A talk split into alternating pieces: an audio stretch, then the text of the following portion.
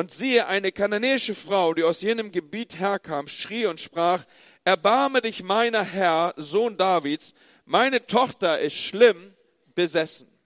Und Heiliger Geist, an dieser Stelle bitten wir dich noch einmal, dass du diese Frau heute Morgen in unser Leben sprechen lässt. Dass wir aus den Umständen, die sie abbildet hier im Neuen Testament, Leben mitnehmen in unsere Woche und dass wir Umgestaltung finden. Amen. Amen. Ich darf euch einladen, euch wieder hinzusetzen. Hier ist sie also die starke Frau, die uns heute Morgen beschäftigen soll, von der wir lernen wollen. Und diese Frau hat eine große Not. Ihre Tochter leidet unter einem bösen Geist. Wir wissen nicht genau, wie sich dieser manifestiert hat, aber es ist offensichtlich an einen Punkt gekommen, wo sie es nicht mehr aushalten können. Wir wissen nicht, wie es sich äußert, aber die Mama geht, geht verrückt. Ja, so sie, sie weiß nicht mehr, wie das zu ertragen ist. Sicher hat sie alles versucht zu diesem Zeitpunkt, um ihrer Tochter Hilfe zu schaffen, aber es hat nicht geholfen. Im Paralleltext, wir haben ja jetzt gelesen aus dem Matthäus-Evangelium, im Markus-Evangelium, da bekommen wir zwei, drei Informationen mehr, nämlich, dass Markus uns berichtet davon, dass diese Frau von Jesus gehört hat. Und sie hat offensichtlich davon gehört, dass im Kontext von Jesus Dinge passieren, die bei normalen Rabbis nicht passiert sind. Wie ich eben gesagt habe, Menschen wurden gesund, Kranke wurden wieder stabil und, und, und Besessene wurden befreit. Es war einfach eine große Freiheit im Umfeld und Kontext von Jesus. Und sie hat gehört, dass böse Geister diesem Rabbi gehorchen und dass sie ausfahren, wenn er es befiehlt. Und, und ich stelle mir vor, sie, sie hat alles in ihrer religiösen, Religiosität, in der sie stand, versucht. Und das, was in ihrem Kontext greifbar war, hat nicht zur Hilfe geführt. Die eigenen Priester konnten dies offensichtlich nicht. Und nun dieser Jesus er kommt an diesen Ort, der ihr Wohnort ist. Die Bibel berichtet davon, dass sie aus dieser Gegend kommt und gegen alle gesellschaftlichen Normen und Benimmregeln bricht sie jetzt damit und sie, sie, sie brüllt es hinaus, sie, sie geht auf diesen für, für sie fremden, prominenten Mann in aller Öffentlichkeit zu, ein absoluter Tabubruch und gegen jede Regel, koste es was, was sie wolle, spricht sie ihn an. Was erzähle ich? Sie spricht ihn nicht an, sie schreit ihn an. Sie brüllt ihren Schmerz heraus. Und so bekommt das natürlich eine ungeahnte Aufmerksamkeit. Sie fängt an zu schreien, dass jeder sie hören konnte. Ich möchte, dass wir verstehen, diese Frau geht all in. Sie, ihr ist egal, was da passiert. Ihr ist egal, was die Leute denken. Ihr ist egal, welche Etikette sie immer brechen mag. Sie geht all in und ist bereit, alle bösen Blicke und Anfeindungen auszuhalten, in der Hoffnung, dass der eine, der ihren Schrei hören soll, sie hört, und das ist Jesus. Und hey, na klar, Hey, bei Jesus ist sie doch an der richtigen Adresse. Wenn der, wenn es jemand gibt, der auf Schreie reagiert, dann ist das doch unser Jesus, oder? Natürlich. Er ist doch der Mann voll Gnade und Barmherzigkeit. Er ist der Freund der Frauen, der absolute Frauenversteher. Er ist der, der in seinem Kontext das doch einfach mitführt, dass Menschen gesund werden. Wenn nicht er, wer denn sonst? Und so schreit sie den ganzen Platz zusammen und sie bekommt die Aufmerksamkeit, die daraus resultiert. Der Einzige, der nicht mitzuspielen scheint, ist Jesus. Der reagiert so seltsam. In Vers 23 lesen wir als Reaktion auf diese verzweifelte Frau, aber er antwortete ihr nicht ein Wort. Moment mal, Jesus. Es kann ja mal passieren, dass man mit dem falschen Wein aufsteht. Ne? Was ist hier los, Jesus? Was passiert hier? Das ist untypisch. Wer Jesus kennt, hätte jetzt eine andere Reaktion erwartet. Er verhält sich auch gegen alle Regeln. Jedenfalls gegen all das, was man von ihm kennen würde. Nun, vielleicht können wir ihn ein bisschen in Schutz nehmen. Wir lesen ja davon, dass er sich zurückzog. Das heißt, er zog sich ja auch irgendwas raus. Vielleicht war er einfach an seinem freien Montag unterwegs. Hätte ja sein können. Vielleicht hat er einfach gesagt, okay, war gerade richtig was los, Heilungswunder, irgendwie vier, 5.000 gespeist und das volle Programm. Vielleicht gerade Crowdsurfen gemacht, ja. So richtig viele Leute um ihn rum. Er, er zog sich zurück, heißt es ja. Vielleicht will er einfach mal seine Ruhe haben. Vielleicht hat er auch einen schlechten Tag. Vielleicht hat er es auch überhört. Hat er definitiv nicht, Leute. Hat er definitiv nicht. Denn die Frau schrieb penetrant und beharrlich weiter, so stark weiter, dass, dass die Jünger das hörten und dass die Jünger zu Jesus kommen und sagen, Jesus, mach irgendwas, aber stell diese Frau ab. In Vers 23 lesen wir das, und seine Jünger traten hinzu und baten ihn und sprachen, entlass sie, denn sie schreit hinter uns her. Eine andere Übersetzung sagt sogar, sieh zu, dass du sie loswirst, die schreit ja hinter uns her. So, die Jünger hat jetzt hier nicht plötzliches Erbarmen gepackt, die wollten einfach ihre Ruhe haben. Immerhin verhielt sich diese Frau komplett daneben. Und dass Jesus jetzt schweigt und sie ignoriert, Jesus ist das jetzt nicht wirklich hilfreich. Und Jesus legt noch eins drauf. Also nicht, dass du glaubst, die Geschichte sei schon am Höhepunkt. Jesus legt noch eins drauf. In Vers 24 lesen wir dann, und er antwortete und sprach, endlich antwortet er, ich bin nur gesandt zu den verlorenen Schafen des Hauses Israel. Und du denkst, Moment mal, Jesus, so jetzt nicht dein Ernst. Du kannst doch jetzt hier die Situation so anstacheln hier. Das eskaliert hier gleich, Jesus. So ein bisschen Erfahrung als Mann weiß man, das ist jetzt nicht die Zeitpunkt, wo man irgendwie noch mal drauf tritt. Dann nimmt man sich sanft zurück. Aber nicht hier draufgehen und, und, und gegenhalten. Wo ist denn dein Erbarmen? Das ist doch nicht der Jesus, den wir kennen. Und ja, die Bibel lehrt, dass Jesus zum Volk Gottes gesandt wurde, um den Weg der Errettung aufzuzeigen, dass er und dass das Heil von den Juden kommt. Aber wir wissen doch auch, was Gottes Plan war. Gottes Plan war, dass alle Menschen gerettet werden. Ja, dazu kam Gott in diese Welt. Wenn wir an Johannes 3, Vers 16 denken, ja, Gottes Plan ist, dass wir alle Errettung finden. In Römer 1, Vers 16 wird es so ausgedrückt, denn das Evangelium ist die Kraft Gottes, die jedem, der glaubt, Rettung bringt. Jeder, sagt mal alle, jedem. Ja, also jedem gilt das. Und weiter heißt es zunächst den Juden, aber es gilt auch für jeden anderen Menschen. So, es ist doch glasklar, dass es allen gilt. Jesus, stell dich nicht so an hier. Und, und warum gehst du so konträr drauf zu? Also wenn das jemand in der Zeit gewusst hat, dass deine Sendung allen gilt, dann doch bitte schön dir, Jesus. Aber ob du es glaubst oder nicht, diese bizarre Situation hat ihren Höhepunkt immer noch nicht erreicht. Die Frau, die jetzt hier trotz der Demütigung, die sie erfährt, trotz, also allein schon das Rufen und das Betteln, das war ja schon out of the box, habe ich gesagt. Und jetzt wird sie hier auch noch vor allen Leuten bloßgestellt durch die Reaktion von Jesus.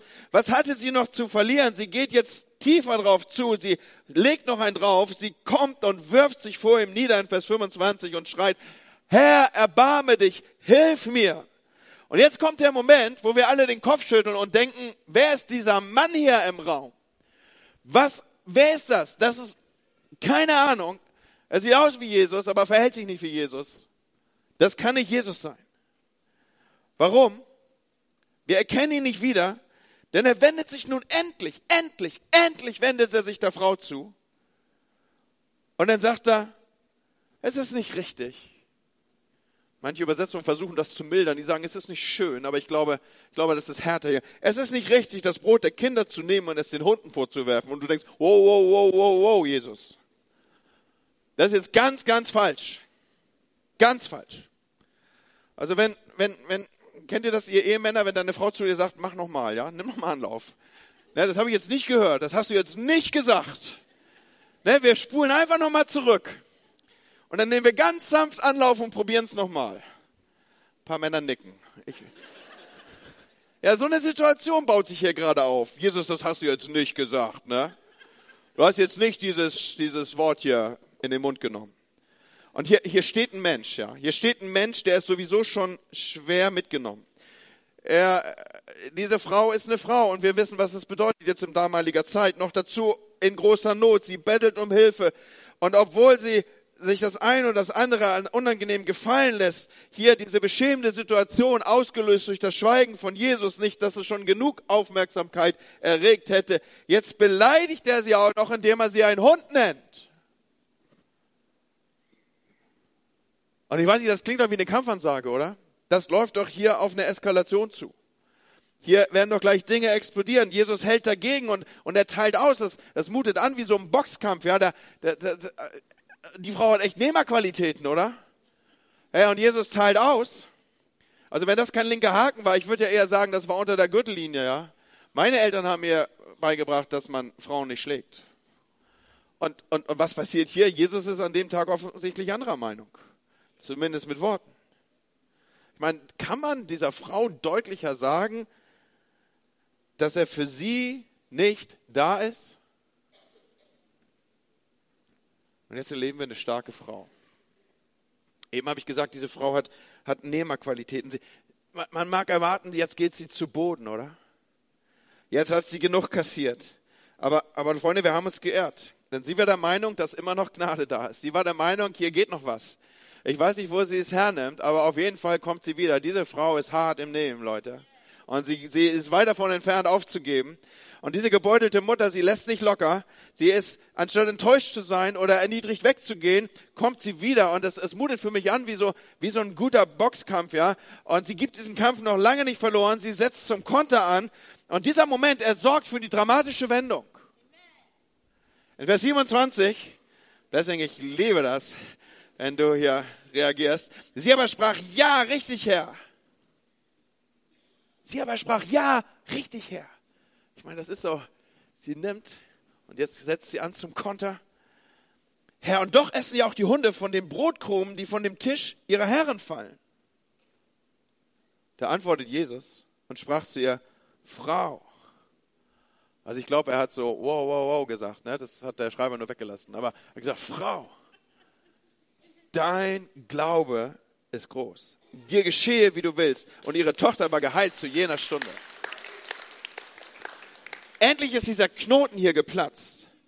Und plötzlich erkennen wir auch Jesus ansatzweise wieder, okay? Dinge passieren in seinem Umfeld, in seinem Kontext. Aber warum hat er das so schwer gemacht hier? Und Leute, was hier stattfindet, ist eine Demonstration von Glauben. Auf den ersten Blick scheinen wir ja vor den Kopf gestoßen und wir sind irgendwie baff erstaunt vor der Unsensibilität, ich weiß gar nicht, ob es das Wort gibt, die Jesus hier, die Jesus hier an den Tag legt. Aber eigentlich sind es eher die Jünger, die unsensibel sind für das, was hier passiert. Und, und Jesus demonstriert hier etwas. Er demonstriert etwas für die ganze Gegend, für die Menschen, die hier leben und nicht zuletzt auch für seine Jünger. Jesus hat nämlich etwas in ihr gesehen und hat sich entschieden, ich werde das sichtbar machen.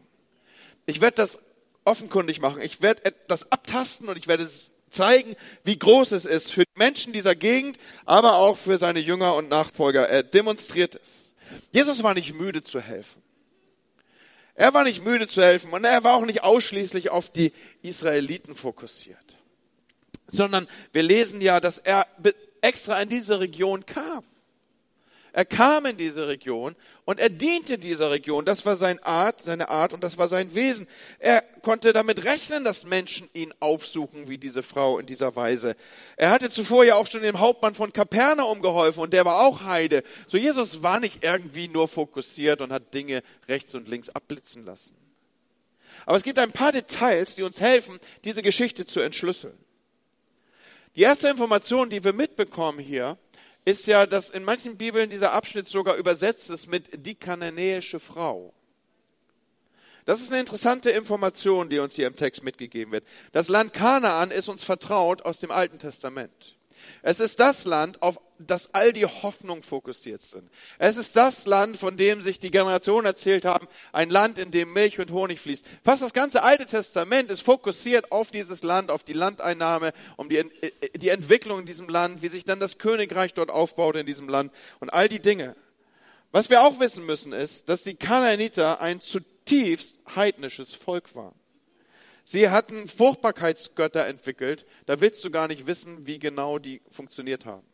Von ihnen kommen diese Aschera-Bilder, von ihnen kommt dieser Baalsgott. Das waren allesamt Fruchtbarkeitsgötter. Das waren bronzene Statuen, die große Schalen auf ausgestreckten Händen vor sich hielten. Und unter diesen bronzenen Statuen machte man Feuer, bis diese Schalen rot glühend waren. Und dann legte man Säuglinge hinein als lebendige Opfer. Das Schreien war unauslöschlich als Fruchtbarkeitssymbol. Dann gab es einen Tempelkult. Dieser Tempelkult sah so aus, dass man als Fruchtbarkeitsritual dort Mädchen und Frauen in diesen Tempel hineingab und sie gaben sich selbst als Prostituierte.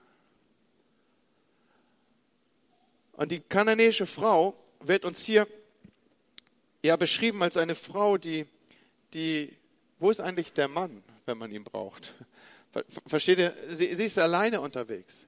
Und es ist durchaus zulässig, sich diesen Gedanken hinzugeben, dass, dass die Information, die hier gegeben wird, dass sie eine kananäische Frau war, ihren religiösen Hintergrund sichtbar machen sollte.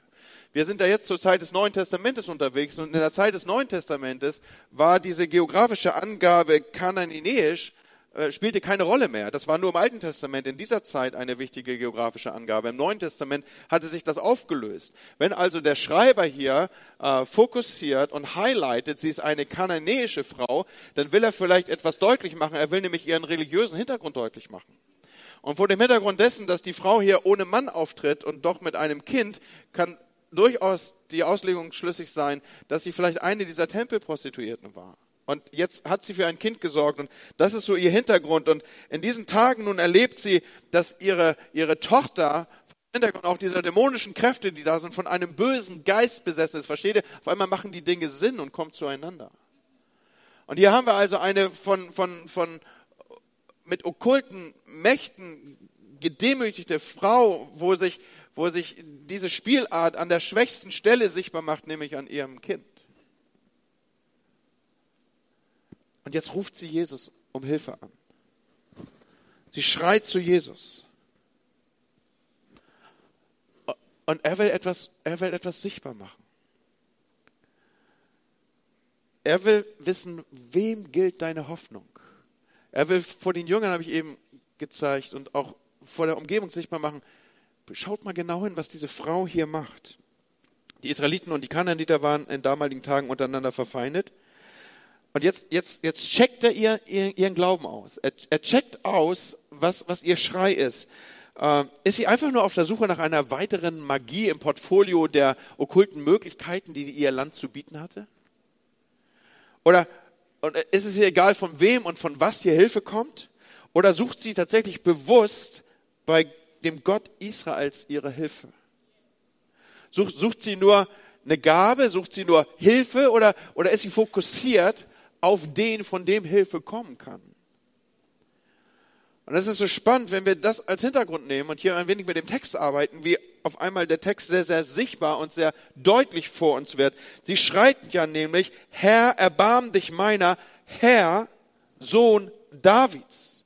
Und Freunde, diese Worte, die sie hier ausruft, sie sind ein Glaubensbekenntnis.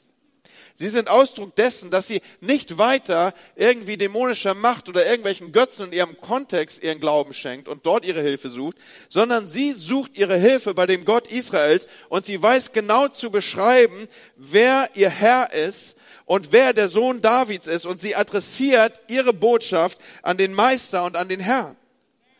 Schaut, das wird immer deutlicher, wenn wir hier uns ein wenig hineinbegeben in diesen Text. Sie ruft ihn als Sohn Davids auf. Und sie zeigt damit, sie ist nicht irgendwie das Dummerchen vom Herz, sondern sie ist jemand, der, die weiß genau, was sie dort tut. Sie weiß genau, sich zu orientieren. Sie kennt die Schriften. Sie weiß, dass der Gott Israels einen, einen Thronfolger Davids verheißen hat, der ewig sitzen wird auf diesem Thron. Von Ewigkeit zu Ewigkeit her. Sie weiß darum und sie weiß, dass dieser Verheißene, dass er der Messias ist und sie adressiert ihren Schrei an den Messias, weil sie ihn als Messias erkennt. Genau das ruft sie. Du Sohn Davids und sie macht damit deutlich, Jesus, ich weiß, du bist der Messias. Wow, was für ein, was für ein Bekenntnis. Sie weiß, was sie tut. Und jetzt lasst uns, ich habe ja gesagt, lasst uns versuchen, diese, diese Textstelle zu entschlüsseln. Jetzt lasst uns nochmal diesen harten Vergleich nehmen von Jesus mit den Kindern und den Hunden und so weiter. Hier ist das offensichtlich ja, ja sehr im Vordergrund. Die Kinder sind das Volk Israel. Der Begriff Hunde ist in diesem Kontext nicht unbedingt schwer zu entziffern. Er war das gängige Schimpfwort für die Kananiter in den damaligen Tagen. Aber krass finde ich, wie die Frau reagiert, Leute. Krass finde ich, wie sie reagiert. Und da gehört ihr jetzt mein höchster Respekt. Wir wollen ja lernen von starken Frauen. Das erste, was mir auffällt, ist, da war kein Stolz, den Jesus hätte verletzen können. dadurch, dass er jetzt mit diesem Begriff auf sie zugeht. Aber das Erste, was mir hier auffällt und wo ich einen Moment stehen bleiben will, wie viele Menschen kenne ich, die er Stolz abgehalten hat, davon Jesus zu begegnen? Wie viele Menschen kenne ich, die er Stolz davon abgehalten hat, eine Begegnung mit Jesus zu suchen? Die Furcht hatten vor den Umständen, die sich nicht zum Affen machen wollten, die im Sinne des übertragenen Wortes niemals geschrien hätten, weil sie gedacht hätten, was sollen die anderen denken? Dieser Frau ist die Etikette egal, ihr sind die Regeln egal, ihr ist ihre soziale Stellung egal. Sie weiß, dieser Mann ist der Messias und er braucht oder ich brauche seine Aufmerksamkeit. Und sie bringt sich bei ihm in Stellung. Und jetzt erfährt sie diese Aussage und, und da ist nicht die Spur von Stolz. Und, und ich weiß auch nicht, aber das war so dieser, dieser Gedanke, den ich einfach platzieren möchte in, in unsere Mitte hinein. Hey, lass dich nicht von deinem Stolz zurückhalten, einen Encounter mit Gott zu haben. Lass dich nicht zurückhalten, eine Begegnung mit ihm zu haben. Manche sind zu stolz, nach vorne zu kommen. Manche sind zu stolz, die Hand zu heben. Manche sind zu stolz, sich auf einer Konferenz anzumelden. Manche sind zu stolz, sich zu öffnen vor jemand, der mit ihnen beten soll. Hey, dein Stolz kann dich, kann, kann, kann dich fernhalten von dem, was Jesus für dich hat. Und das, das sehe ich an dieser Frau, das ist nicht die Spur von Stolz, nicht einmal diese Aussage. Sie geht es nicht irgendwie geknickt und sagt, jetzt habe ich die Nase voll, ich habe alles, ich hab alles probiert, ja, mir liegt's ja nicht. Ne? Sondern sie wusste, Jesus ist meine Hoffnung. Und kein Erdbeben dieser Welt konnte sie davon abhalten. Und jetzt, jetzt, und ich habe ja gesagt, sie hat meinen vollen Respekt. Ja. So, jetzt spricht sie, jetzt ruft sie ein Bild auf. Ein Bild, was uns sehr vertraut ist, auch im, im christlich-gemeindlichen Kontext. Sie ruft das Bild vom Tisch des Herrn auf. Und ich finde das so stark, was sie, was sie jetzt hier sagt. Ihre Antwort, also es, es ist ja, wie ich gesagt habe, es ist so ein, ein, ein, ein, ein Hin und Her. Ja, sie nimmt und sie gibt und die beiden, es ist fast so wie dieser, dieser Ringkampf. Ja, so, äh, ich lasse dich nicht, du segnest mich denn, ja? Versteht ihr dieses alttestamentliche? Sowas findet hier statt, vielleicht mit den, mit den Mitteln, die ich hier versuche als Bild zu beschreiben. Und ihre Antwort, in ihrer Antwort vergleicht sie sich selber ja mit einem Hund. Sie, sie, sie nimmt diesen, dieses Bild, was Jesus hier benutzt, ja auf. Es ist nicht gut. Ja, das, das. Aber was tut sie? Sie vergleicht sich nicht mit irgendeinem streuenden Hund, sondern sie vergleicht sich mit einem Tier, das einen Meister hat. Und das weiß, wo der Tisch ihres Herrn ist. Und sie weiß, an diesem Tisch des Herrn finde ich Nahrung. Was ist das krass, oder? Sie, sie, sie nimmt das auf. Jesus sagt, es ist nicht gut, dass man das Brot der Kinder nimmt und es den Hunden hinwirft. Und sie sagt, ja, aber ich bin kein streuender Hund. Ich weiß, wo ich hingehöre. Ich weiß, ich habe einen Herrn. Ich weiß, ich habe einen Meister. Und das Brot des Lebens ist für mich zu finden am Tisch des Herrn. Hey Leute, wenn das keine Glaubensaussage ist, dann weiß ich nicht, was sonst. Diese Frau hat kein Wunder, dass Jesus sagt, ich habe diesen Glauben, habe ich, das ist wow, wow, wow, wow. Und sie sagt, ich habe verstanden, du bist der Messias. Und nichts in dieser Welt kriegt mich von diesem Tisch weg. Was für eine Kämpferin. Was, was ist das, was wir hier von ihr lernen können? wir, wir können von ihr lernen, dass, dass als, als Menschen stehen wir vor Gott und das ist egal, wo wir herkommen, es ist egal, wie unsere Vergangenheit aussieht, es ist egal, wie unser sozialer Stand ist, es ist egal, was wir verbockt haben, es ist egal, wie wir aussehen, es ist egal, wo wir herkommen, es ist egal, was vielleicht mit uns passiert ist, als wir Kind waren und in welchen Orten wir uns aufgehalten haben. Bei Gott finde ich Gnade und nichts anderes zählt auch als Gnade. Und sie weiß, Gott ist mir gnädig, weil Gott Gott ist und nicht, weil ich so cool bin. Da gibt es diese kleine Geschichte von dem Dennis. Das ist ein ganz altes Comic. Ich kenne das noch aus meinen Kindheitstagen. Dennis war so ein, so, ein, so ein Blonder. Und Dennis ist mit seinem Freund zu Tante Wilson gegangen. Und die beiden kriegen überreich beschenkt Kekse. Ja? Könnt ihr euch die Szene aufrufen? Also Dennis, dieser kleine Blonde mit seinem Freund und die Hände sind vollgepackt mit Keksen und sein Freund sagt zu Dennis, wow, als sie das Haus von Tante Wilson verlassen. Was haben wir Nettes getan, dass wir so verwöhnt wurden? Aber Dennis kennt den wahren Glück ihres ihrer vollen Hände. Und er sagt, Tante Wilson hat uns keine Kekse gegeben, weil wir nett sind, sondern wir haben Kekse bekommen, weil Tante Wilson nett ist. Nur so eine kleine Story, oder? Aber diese Frau weiß, alles, was ich brauche, kriege ich an diesem Tisch. Wisst ihr, heute Morgen, als ich früher aufgestanden bin, da habe ich, da habe ich so über diesen Text gebetet. Und da war so ein, ein, ein, ein starker Impuls, den ich euch gerne weitergeben möchte. Dieses Bild von dem Tisch des Herrn, das ist uns ja auch aus einem anderen Kontext vertraut. David schreibt, schreibt davon.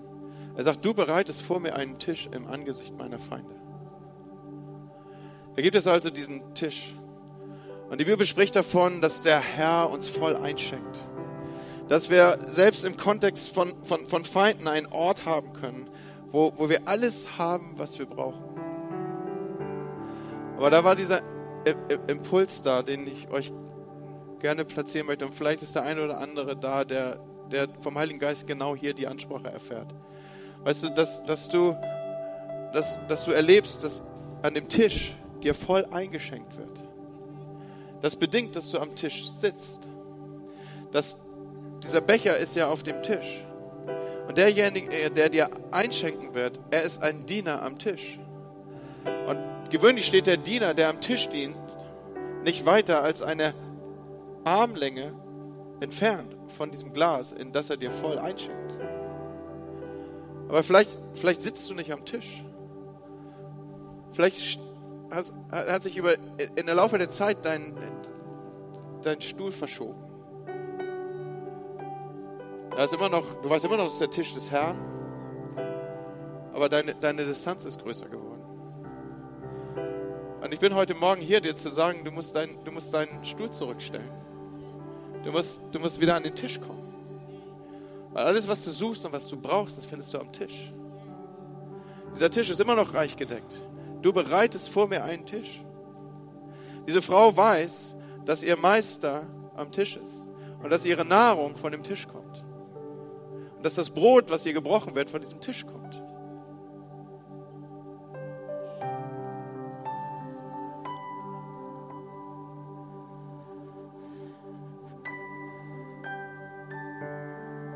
Ist dein Glaube stark genug, auch, auch den einen oder anderen Schlag zu durchzuhalten? Das war das Thema der letzten Wochen, bittere Kelche. Oder würdest du dann nach einem anderen Retter Ausschau halten? Ich möchte dich heute Morgen herausfordern, schieb deinen, schieb deinen Stuhl wieder an den Tisch. Und bleib dran, auch wenn es mal länger dauert. Auch wenn du Anfeindung erfährst. Halt durch im Gebet. Und sei, sei dir so sicher an diesem Punkt. Und doch lebe ich von dem, was von dem Tisch kommt. Diese Frau wusste, wer ihr Meister ist. Sie wusste, wer ihr Herr ist. Sie wusste, dass es der Sohn Davids ist. Sie wusste, dass er der Messias ist. Das war ihr Geheimnis. Und sie hat sich selber platziert und lokalisiert und zugeordnet und sagte, ich bin am Tisch. Und das möchte ich dir heute Morgen in dein Leben sprechen. Schieb deinen Stuhl an den Tisch. Und du wirst erleben, wie er dir voll einschickt.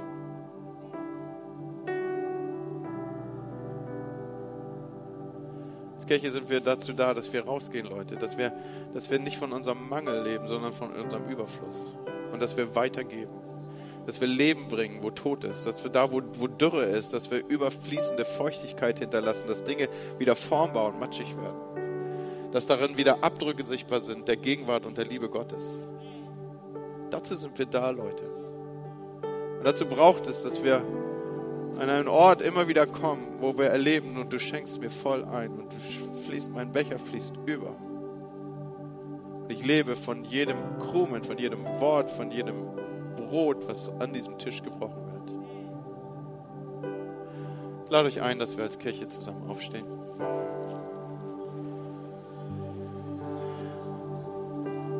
Und ihr wisst, das sind diese Momente, wo wir versuchen, so seelsorgerliche Situationen herzustellen. Ich würde dich so gerne einschließen in ein Gebet, das ich für mich selber spreche. Aber von dem ich so heute Morgen in meiner Gebetszeit empfunden habe, es, es werden Menschen hier sein, die